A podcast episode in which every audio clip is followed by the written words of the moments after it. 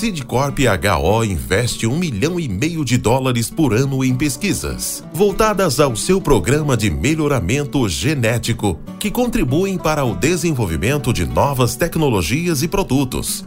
Quando adquire uma semente Sidcorp HO, o agricultor pode ter a certeza de que está adquirindo qualidade, performance e produtividade. Sidcorp HO uma empresa presente em todos os elos da cadeia de sementes.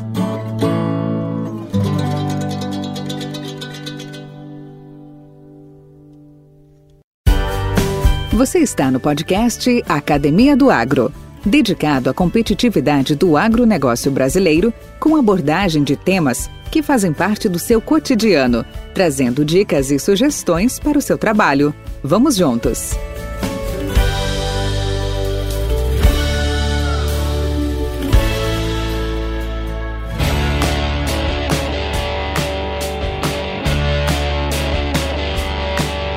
Carlos Valdiceiro Molion é bacharel em Física pela USP, tem doutorado em Meteorologia pela Universidade de Wisconsin, americano, é pós-doutor em Hidrologia de Floresta pelo Instituto de Hidrologia na Inglaterra e acadêmico do Instituto de Estudos Avançados de Berlim, Alemanha. É pesquisador aposentado do Instituto Nacional de Pesquisas Espaciais, o INPE, onde foi diretor de Ciências Espaciais e Atmosféricas, professor aposentado da Universidade Federal de Alagoas e professor colaborador da pós-graduação em Clima e Ambiente da Universidade de Évora, em Portugal. Também foi representante da América do Sul na Comissão de Climatologia da OMM de 1997 a 2010 e, dentre outras premiações, condecorado com a medalha Júlio Redeker em 2013 pelo Sindra, Congresso Nacional, e cordão de honra ao mérito pela Alesp em 2019 por serviços prestados ao Estado e à nação. Atualmente, se dedica a consultorias e a proferir palestras sobre variabilidade e mudanças climáticas, diagnóstico e prognósticos climáticos, energias renováveis, dessalinização de água e desenvolvimento regional. Com mais de 50 anos de experiência em estudos do clima no planeta, o meteorologista da Universidade Federal de Alagoas, Luiz Carlos Molion, apresenta ao mundo o discurso inverso ao apresentado pela maioria dos climatologistas representante dos países da América do Sul na Comissão de Climatologia da Organização Meteorológica Mundial, Molion assegura que o homem e suas emissões na atmosfera são incapazes de causar um aquecimento global. Neste primeiro episódio, iremos conhecer sua história, sua trajetória, analisar este ano de 2021 caracterizado por eventos climáticos extremos, dificultando o planejamento dos plantios e diminuindo a produtividade das lavouras, e conhecer as condições climáticas que devem incidir sobre a safra verão 21-22 que se aproxima. No segundo episódio, que irá ao ar na próxima semana, nós colocaremos a bola de cristal do professor Molion para funcionar, descrevendo as perspectivas climáticas para os próximos 20 anos no Brasil e no mundo, além dos polêmicos tópicos relativos ao aquecimento global, momento atual, a nova era do resfriamento do planeta, terrorismo climático, entre outros. Vamos lá? Podcast Academia do Agro. Olá, professor Molion, como vai? Tudo bem? Bem-vindo ao podcast Academia do Agro. É uma grande satisfação e honra receber a sua ter a sua participação aqui com a gente. Tudo bem? Tudo bem, Valdir. É uma satisfação estar aqui com você e tentando trazer algumas explicações e algumas informações a mais para os seus seguidores. Que bom. Professor, vamos lá. Onde tudo começou na sua vida? Conta um pouco da sua história. Ah, eu fiz, uh, terminei física na Universidade de São Paulo, na cidade universitária, e sempre tive em mente que, que ter física aplicada à atmosfera. Tá?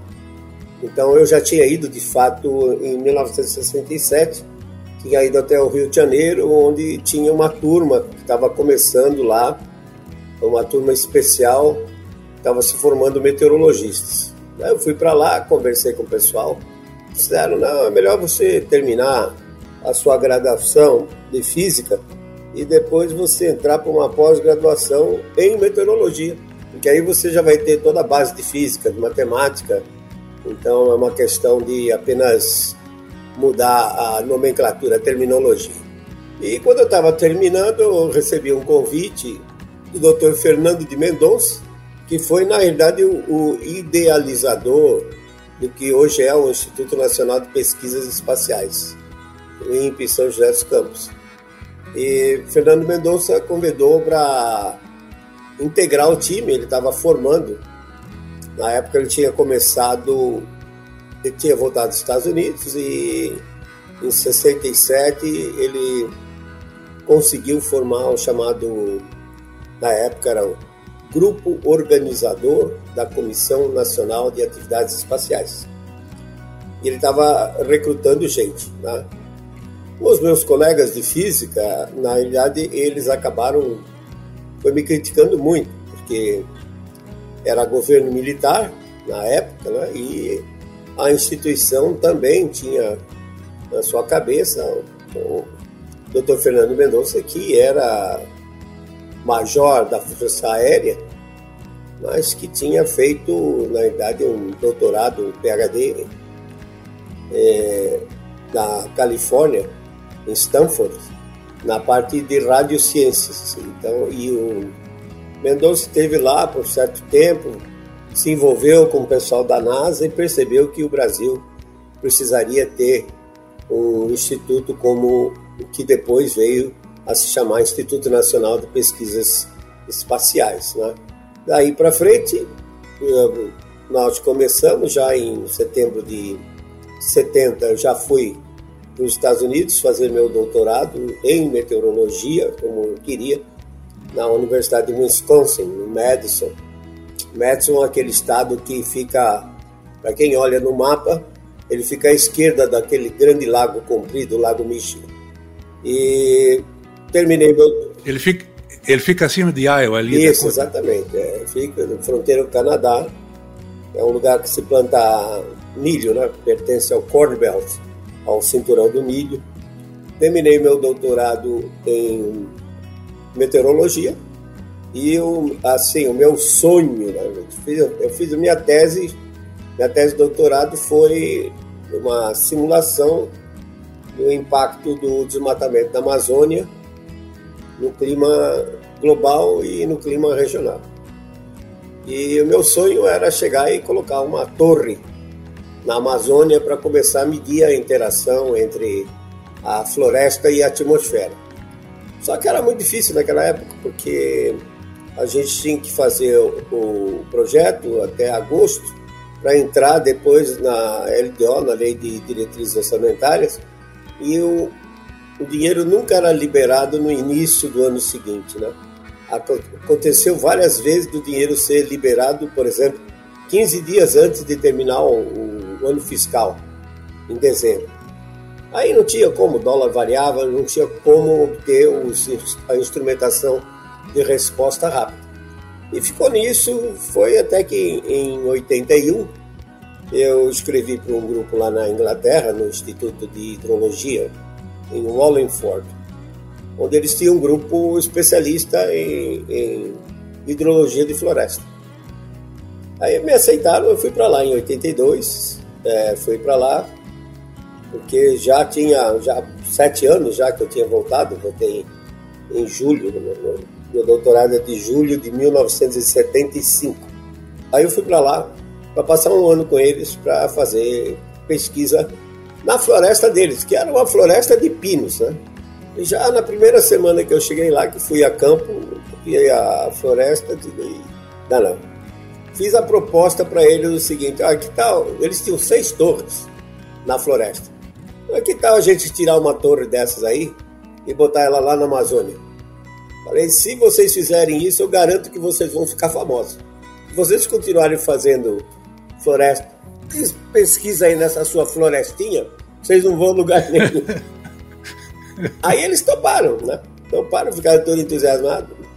E foi o que nós fizemos desmontamos uma das torres deles, recalibramos toda a instrumentação, botamos ela num container e em agosto de 1983 a torre começou a funcionar. Foi o conjunto melhor de dados que já tinha se obtido em floresta tropical chuvosa. Ficou famoso, principalmente como base para os modelos de clima global, né, os modelos de simulação de clima. Daí deu, deu um outro desdobramento, é, foi surgiu a sequência que foi o, o, o Abracus, e na verdade o Jim, Jim Shuttleworth era o, o coordenador lá da Inglaterra. E toda vez que eu escrevia para ele, tinha, na época era na base da carta mesmo, né? Não tinha, nem fax não tinha. então, toda vez que eu terminava a minha, a minha carta, eu escrevia assim, abraços, né? Abraços. E como é costume nós, brasileiros, né? Aí ele ficou com aquilo na cabeça e ele inventou um, uma sigla para o experimento com as letras, né? Abracos, Anglo-Brazilian, não sei o que lá, Observation System. e foi muito interessante.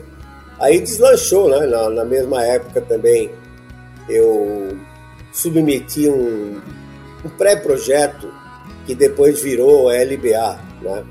que é hoje o experimento que engloba tudo na Amazônia. Então, eu me considero bastante feliz nessa, nessa minha carreira como profissional, porque eu dei o pontapé inicial, né, para que todas essas pesquisas depois viessem é, para tentar entender como é que funciona os sistemas. E hoje até uma torre de 300 metros que tem lá é consequência disso aí. Então, me sinto bastante satisfeito por ter dado essa contribuição.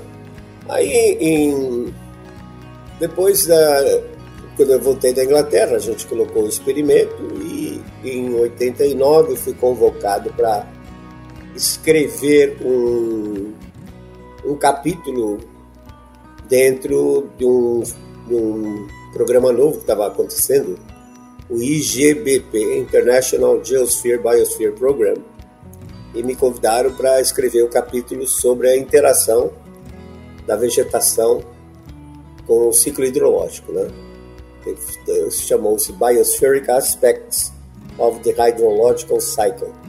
Então tive que imaginar tudo quanto todas as pesquisas que poderiam ser feitas para a gente entender melhor a interação planta a, e o ciclo hidrológico, né? E isso passei então na Alemanha, 89, parte de 89 e parte de 90, no Wissenschaftskolleg, Instituto de Estudos Avançados de Berlim. E também tive assim a satisfação de no dia 9 de novembro de 1989 ver o muro cair, né? O muro de Berlim cair, quer dizer, eu estava lá presente. Foi peguei, foi testemunha. É, peguei até um martelo para ir lá descascar o muro, né? Ajudar a derrubar o muro. Então foi uma experiência fantástica. Aí quando eu voltei para o INPE, eu, na verdade, pedi para que me colocasse à disposição do governo do Amazonas. Com Amazonino Mendes, era o governador na época, e convenci Amazonino Mendes a montar uma, um apoio, uma fundação de apoio à pesquisa. Né? O, o Amazonas era um dos poucos estados no Brasil que não tinha uma FAP, uma Fundação de Amparo à Pesquisa. O Amazonino topou e eu fundei, quer dizer, na realidade ele, né? porque depois a Assembleia, a Assembleia sancionou, quer dizer, a Assembleia aprovou e o governador também sancionou a Unitrop, que era a Fundação para Estudos Avançados no Trópico Úmido, do qual fui o primeiro presidente lá em Manaus. E a ideia era simplesmente explorar os recursos naturais renováveis e não renováveis, né? E ter uma fundação do tipo que pudesse auxiliar no que nas outras não faziam. Por exemplo, é muito comum no Brasil você colocar um projeto e comprar um equipamento novo. Você compra um equipamento novo, aí chega aí o cara não sabe operar. Então a ideia é a seguinte, olha, aqui a fundação vai te dar uma bolsa diária de passagem, você vai passar três meses lá dentro da fábrica para entender como é que funciona esse negócio. É muito comum o equipamento quebrar e você não ter recursos para consertar. Então, às vezes, o equipamento caro fica lá no canto simplesmente por falta de uma peça, por falta de manutenção. Então a ideia era, a fundação era entrar também nesses aspectos do seu ponto de vista acadêmico para e contratar as, as universidades, né, para que estimulá-las para que elas se envolvessem mais na pesquisa de identificação dos fantásticos recursos que a, a floresta amazônica tem, né? Ah, tudo quanto é tipo, né? desde peixe até plantas, passando por micro-organismos, que nós, nosso conhecimento de micro-organismos na Amazônia é praticamente zero. E hoje estão percebendo, por exemplo, que a agricultura do solo tem que ser, na realidade, um elemento vivo, né? E se ele tiver um conjunto adequado de bactérias, essas vão agir sinergicamente com o sistema radicular da planta e a planta se desenvolve muito mais que esses uh, micro-organismos. Você sabe, acho que isso melhor do que eu.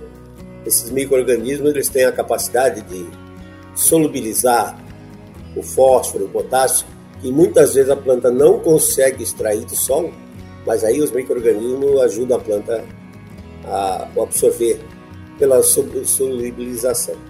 Aí depois a Amazonino Mendes saiu, entrou o Gilberto Mestrinho, destruiu todo um trabalho que nós estamos fazendo, com o, principalmente com os japoneses, é, para implantar linhas mais diretas e se ter também recursos, digamos assim, é fontes de recursos mais confiáveis, mais presentes. E quando o, o saiu o Amazonino Mendes, entrou o Gilberto Mestrinho, aí percebi que não dava, voltei para o INPE. Só que quando eu voltei para o INPE, eu já tinha saído de lá como. tinha me afastado como diretor de Ciências Espaciais e Atmosféricas. Aí, na hora que eu voltei, eu senti assim um, um ambiente não muito bom. Então pedi novamente para o diretor geral para me deixar à disposição da Universidade Federal de Alagoas, que já tinha um grupo incipiente e a gente já tinha algumas vezes vindo para cá dar aula, né? Melhor, para melhorar o nível do pessoal. Aí vim para cá, prestei concurso aqui na Universidade Federal de Alagoas, em Maceió. E passei e pedi as contas no INPE. Né? Então pedi lá que fechasse as minhas contas no INPE e fiquei aqui na universidade até 2014. E desisti da universidade também, pedi para fechar as contas, porque infelizmente, Valdir, hoje os alunos eles não querem mais aprender. Aí eu comecei a me questionar o que, que eu estava fazendo na sala de aula. E com esse, com esse governo petista, nós éramos obrigados a aprovar 75% da turma, porque senão o incompetente era o professor. Então comecei a me questionar, aí pedi as contas na universidade e desde 2015 eu estou voltado ao principalmente ao agronegócio faço muitas palestras acadêmicas é, também. Acho que da ordem de 30% são acadêmicas e o restante é para o agronegócio. O ano passado encerrei com 46 palestras no ano todo, né? das quais só quatro foram presenciais, as outras 42 foram virtuais. No ano passado, no ano anterior, também tinha encerrado não me lembro, quase praticamente o mesmo número, com quase 50. E esse ano está indo para o mesmo caminho, né? Embora esse ano já temos aí um certo híbrido entre palestras presenciais e palestras virtuais. E estou me sentindo muito bem, porque eu, em geral eu levo temas de a previsão do clima, que o, o produtor quer saber que vai acontecer durante a safra. E previsão de clima ninguém faz. Isso é missão impossível, não existe. A gente tenta, a gente tenta. Eu uso um método diferente que eu chamo de similaridade, onde eu pego todos os dados, principalmente dos oceanos. Isso graças à internet hoje a gente tem essa facilidade e crio um cenário global e depois eu vou para trás e escolho um ano da qual já tenha chuva observada que seja semelhante a esse. E uso aquela chuva observada é, para orientar o pessoal com relação ao que a gente pode esperar, no caso aí da safra 2021-2022. Tá? Por isso, entre outras coisas, vou estar, como disse para você, aí em Formosa, no dia 24 de setembro, estamos fechando já 24 de setembro agora, né? Final desse mês, para fazer uma palestra desse tipo. Podcast Academia do Agro. Agora, ao longo do tempo também, é, devido ao fato de ter vivido nos Estados Unidos, ter vivido na Inglaterra, ter vivido na Alemanha, então a gente vai vendo o que os caras usam lá e vê que muita coisa pode ser aplicável ao Brasil. Então eu tenho, vamos dizer assim, uma palestra que eu faço mais sobre desenvolvimento regional. E saio com algumas soluções que, em princípio, são estranhíssimas, né? como, por exemplo, na Amazônia. Basicamente, para você desenvolver uma região, você precisa de, no mínimo, três, três pilares básicos. É água, energia elétrica, porque hoje ninguém faz nada, e, obviamente, transporte, né, para fazer com que o seu produto se torne realidade. Cash, dinheiro. Na, na, na Amazônia não tem problema de água, mas tem problema de energia elétrica e tem problema de transporte. Então, aqueles pequenos núcleos populacionais que existem na Amazônia, a, a ideia é eles um, gerarem energia localmente com palmáceas, óleo de palmáceas nativas, como por exemplo Buriti. A gente fez um experimento, a gente consegue tirar aí da ordem de 10% em peso é, do fruto básico, né? E também acabei descobrindo que Buriti é uma fonte 20 vezes maior de carotenoides do que a própria cenoura onde foi encontrada a substância, tocoferol, enfim.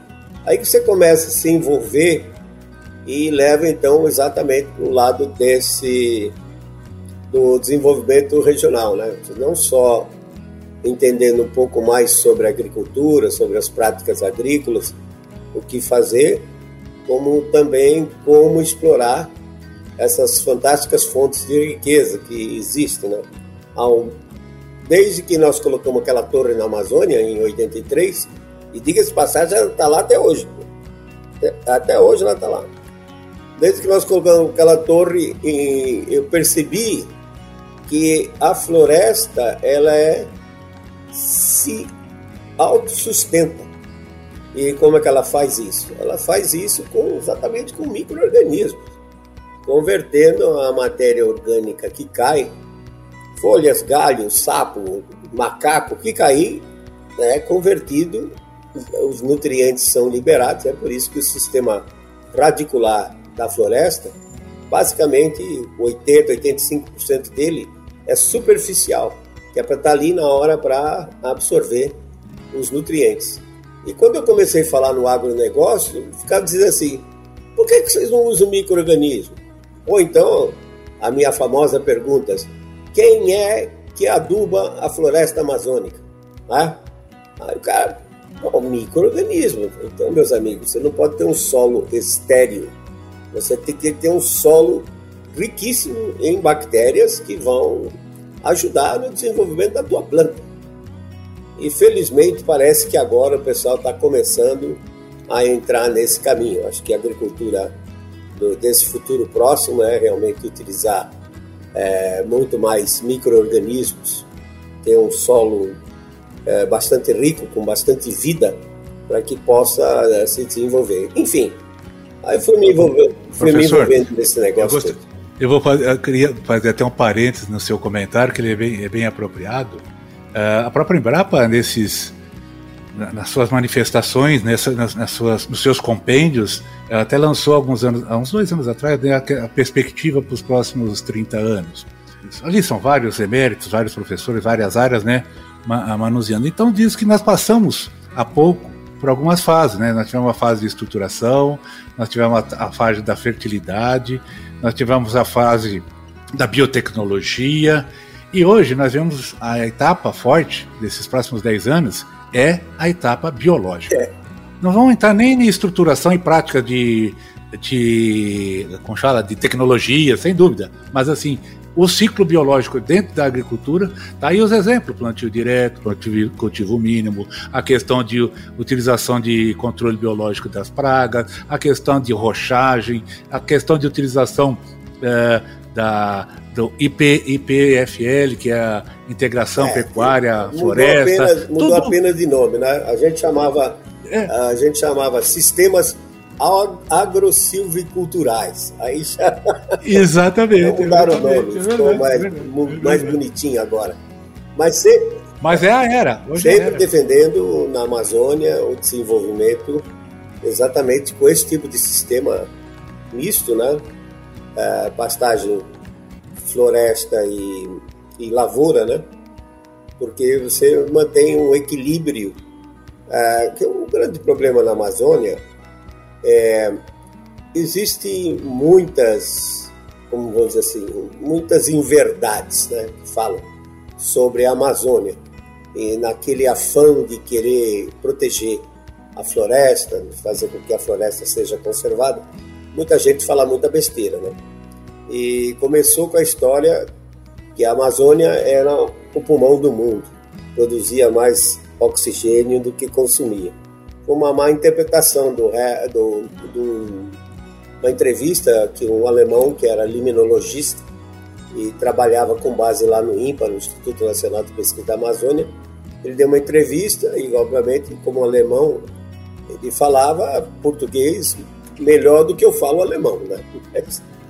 Ele, mas o jornalista interpretou ele errado, que o jornalista acabou dizendo que na realidade a Amazônia era fonte de oxigênio e que não é.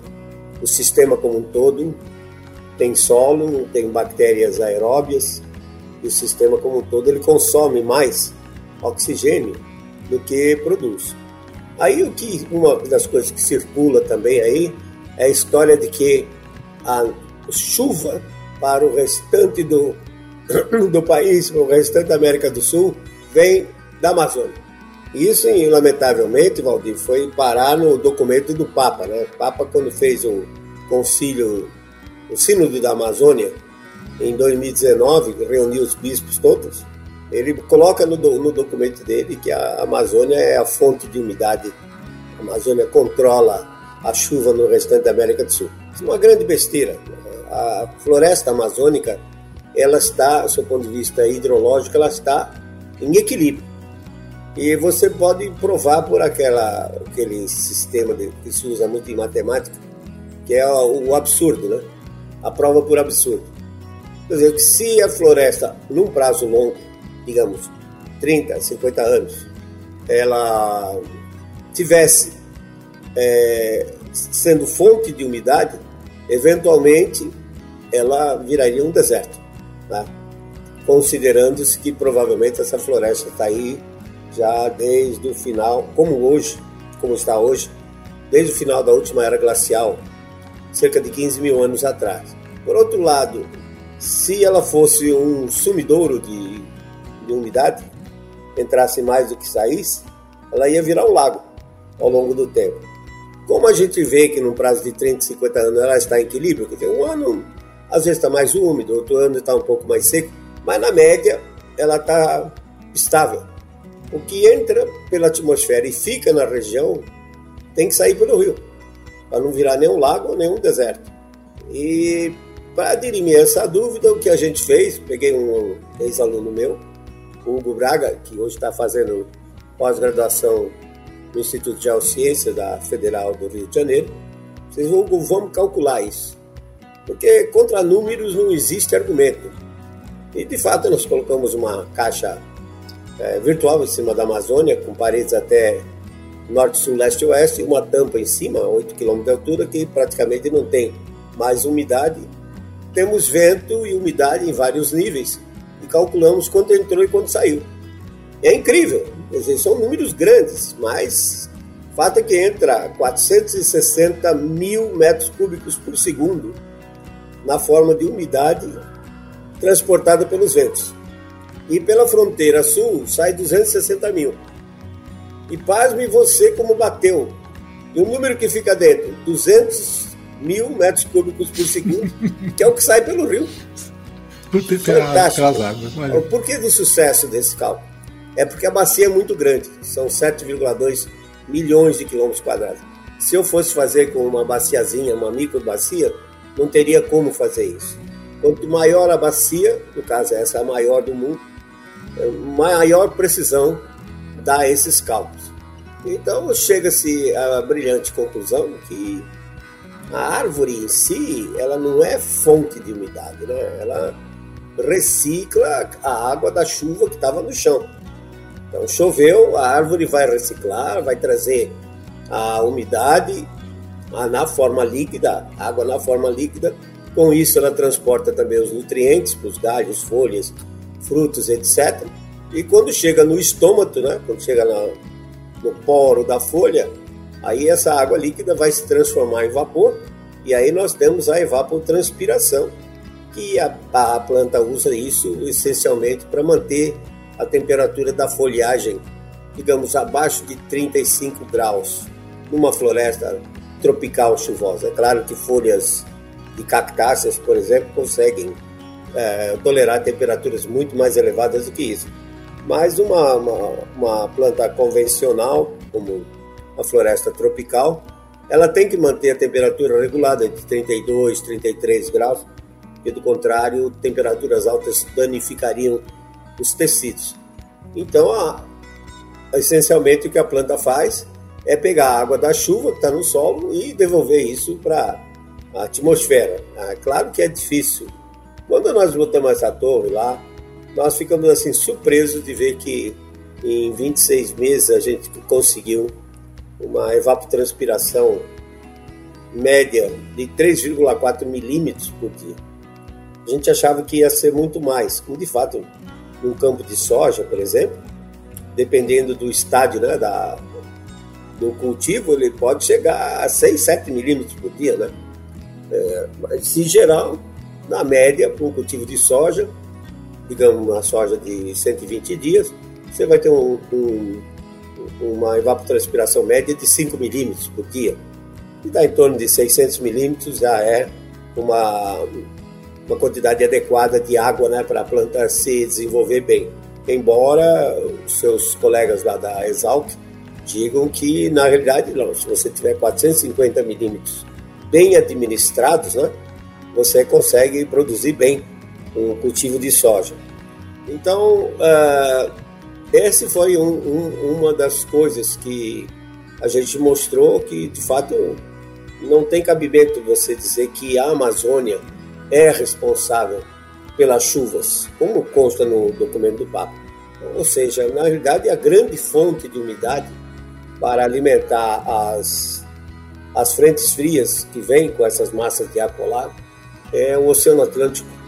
E durante o verão, é o Oceano Atlântico Norte, né, que o Oceano Atlântico Tropical Norte, que é o mais, a mais importante fonte de umidade para gerar as nossas chuvas no centro-oeste e no sudeste. E durante o inverno, a gente nota que o restante do centro-oeste, de abril a setembro, praticamente não chove, né? Isso porque senta-se em cima dele um sistema de alta pressão, uma inversão de temperatura que não permite que a umidade que está sendo transportada se converta em chuva.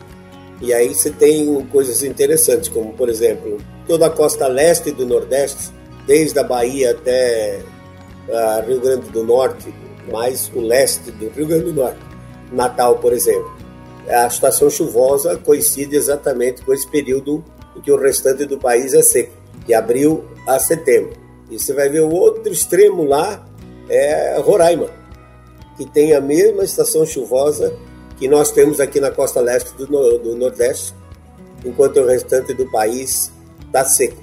Quer dizer, fazendo um apanhado geral, no centro-oeste, basicamente, 85 a 90% da chuva cai de outubro a março e 10 a 15% no restante, no restante do ano. Por isso que eu acho que o, o Brasil está errado no, no aspecto de não aproveitar uma agricultura de 365 dias, porque nós não temos, particularmente no centro-oeste, nós não temos o fator limitante que é temperatura. Né? A temperatura ela torna-se fator limitante até o sul de Minas, Mato Grosso do Sul, quando ocorre, por exemplo, como esse ano, ocorrem geadas que podem danificar severamente o cultivo. E se a geada vem acompanhada de um período seco, que foi esse ano, no caso do café, por exemplo, pode comprometer a safra de dois anos, né? 2022 e possivelmente até 2023.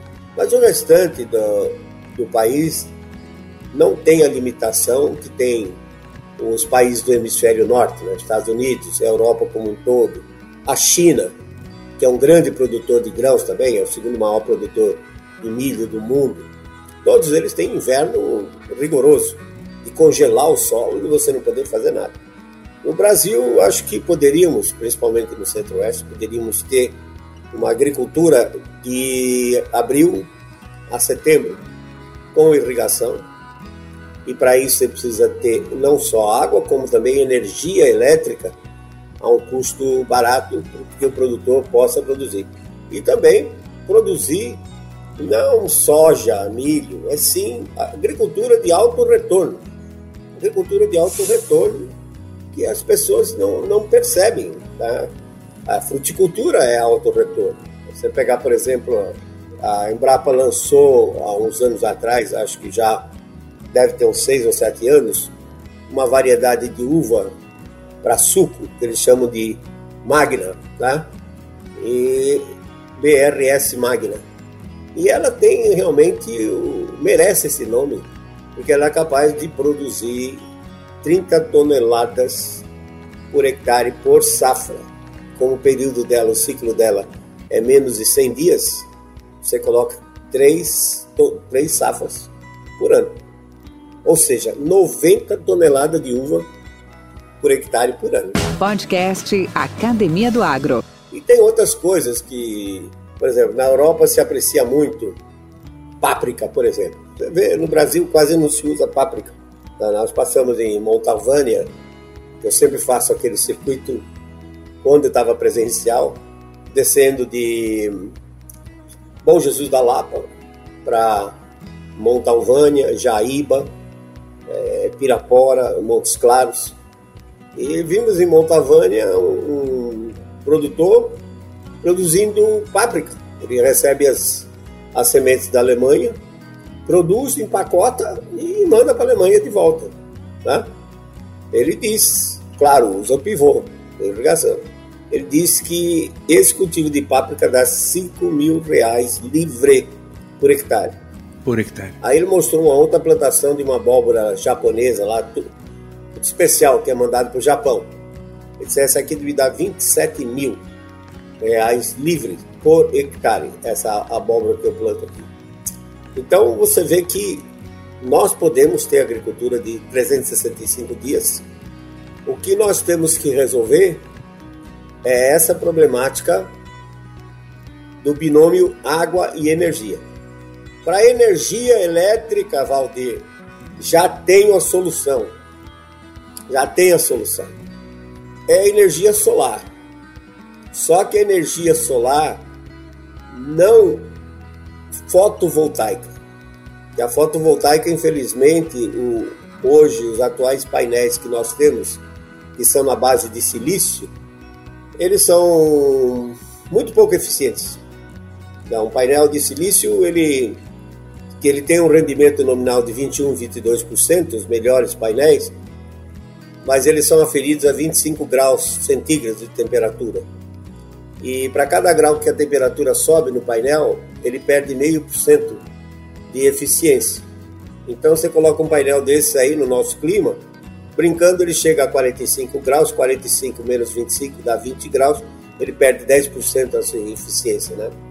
Então para cada mil watts por metro quadrado que incide, na verdade ele só vai estar aproveitando 110, 120 watts Mas existe um outro sistema que são os concentradores solares de calha parabólica, que é um sistema que é, é termosolar.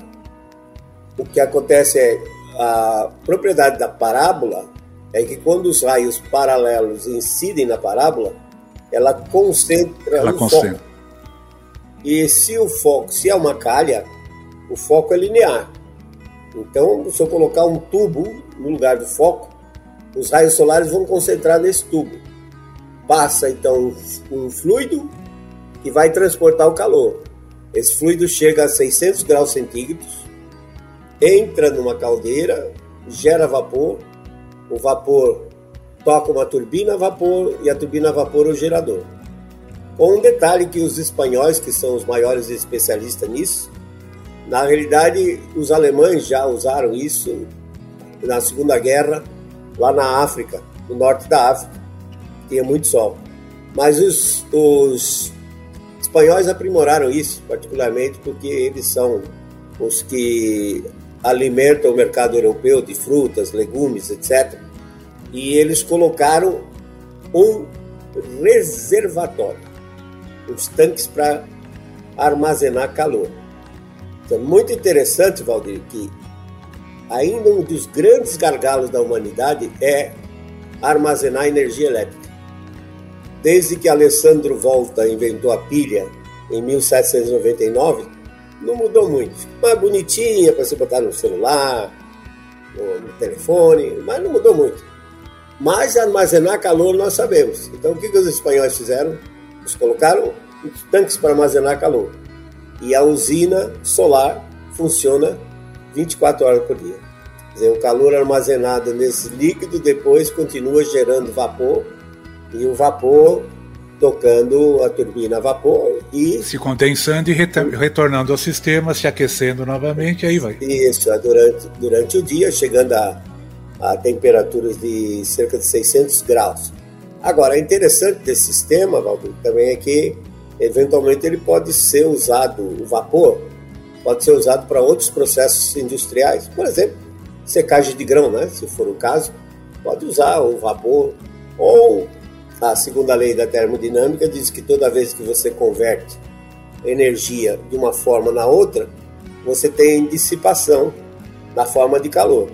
Então, se eu for gerar energia elétrica, para depois pegar essa eletricidade e tocar um motor de um pivô central, esse motor desse pivô central, por mais eficiente que ele seja, ele vai ter 60% de eficiência e os outros 40% vão se perder na forma de calor. Então, se o problema é gerar movimento, você já pode acoplar o sistema já diretamente numa turbina, ao invés de primeiro gerar energia elétrica para depois pegar essa energia elétrica e transformar em movimento novamente.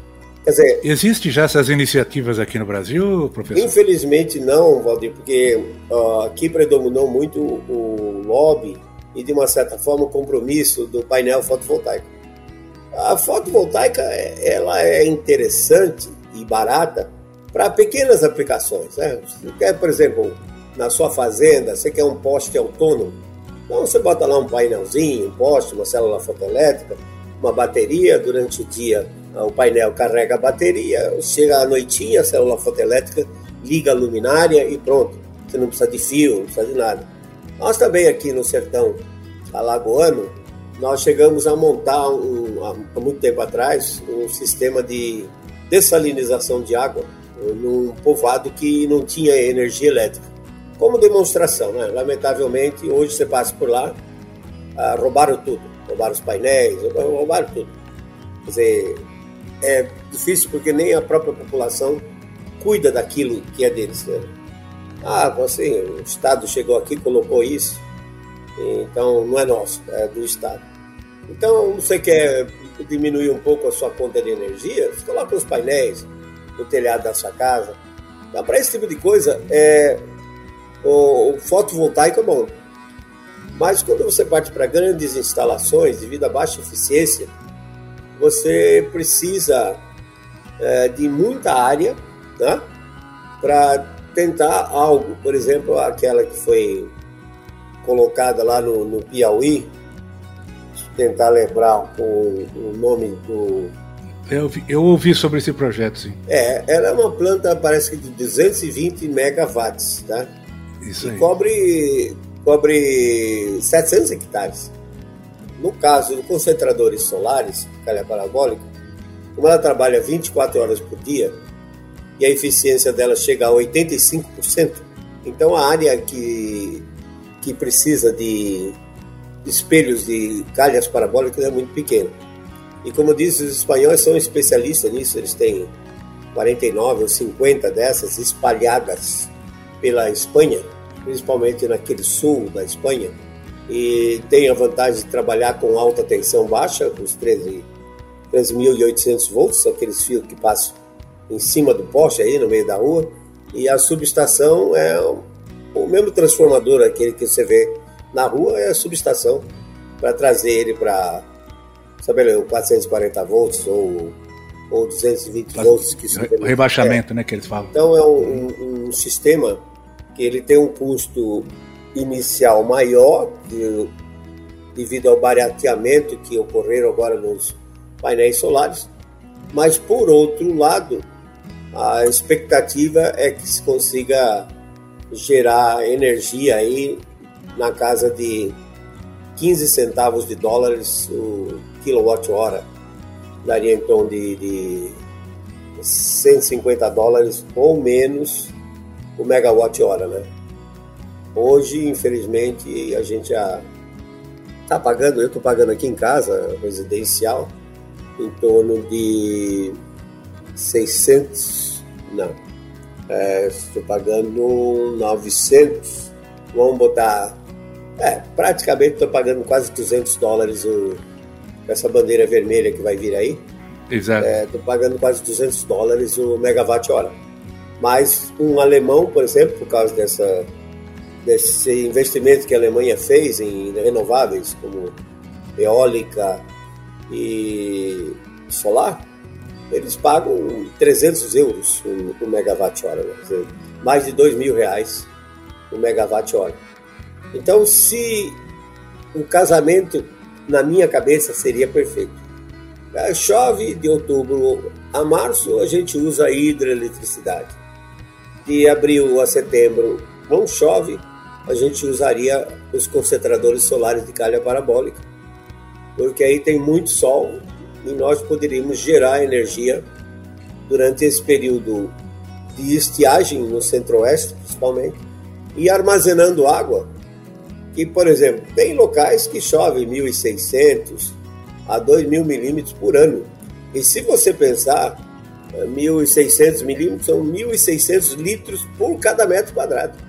Né? Então, se o indivíduo ele armazenar água, em reservatórios, ele pode posteriormente irrigar. Então, uma solução para água é reservatórios, tem que segurar essa água. E a solução para energia, no caso do centro-oeste, do sudeste, até o sul da Amazônia, seria então é, a geração com concentradores solares de calha parabólica, e infelizmente não temos nenhum exemplo. Podcast Academia do Agro. Eu me envolvi nisso porque em 1988, veja bem, 88, a CEMIG queria colocar uma dessas, uma planta dessas, em Januária, que também já é uma região relativamente seca no norte de Minas. Aí me convidou para fazer um modelo para converter o fluxo que eles tinham numa superfície horizontal medido em vertical, porque o painel, o, a calha ela vai seguir o sol. Ela pega o sol 6 horas da manhã, né? E vai seguindo o sol até a tarde, para maximizar a entrada, o fluxo de radiação solar. Depois, é, aproveitei que estava na Alemanha em 89, fui visitar a fábrica da, da Flakglas, lá no, na Bavária, né? Para me inteirar mais do assunto. Eles já estavam montando ah, essas unidades desde 1984, lá no Mojave Deserto, deserto de Mojave, na Califórnia. Eles têm lá um total de, acho que de 360 megawatts de potência instalada, com nove dessas plantas. E hoje barateou muito, principalmente o, as calhas hoje. são uh, feitas com uma facilidade e se monta um sistema desse de 50 megawatts, por exemplo, que é, atenderia um número razoável de produtores rurais, monta isso em menos de dois anos.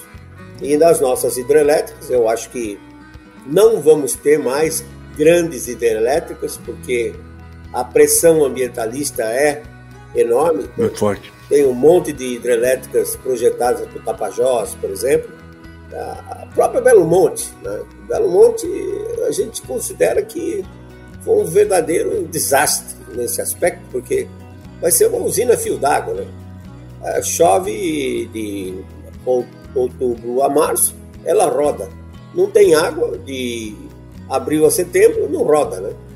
Então, eventualmente, eu participei do, da, da etapa final dos estudos hidrometeorológicos de Belo Monte e nós tínhamos aí um, um lago estimado em 2.600 km podia ser um pouquinho mais, um pouquinho menos, mas a pressão ambientalista foi tal que arrancaram esse lago aí.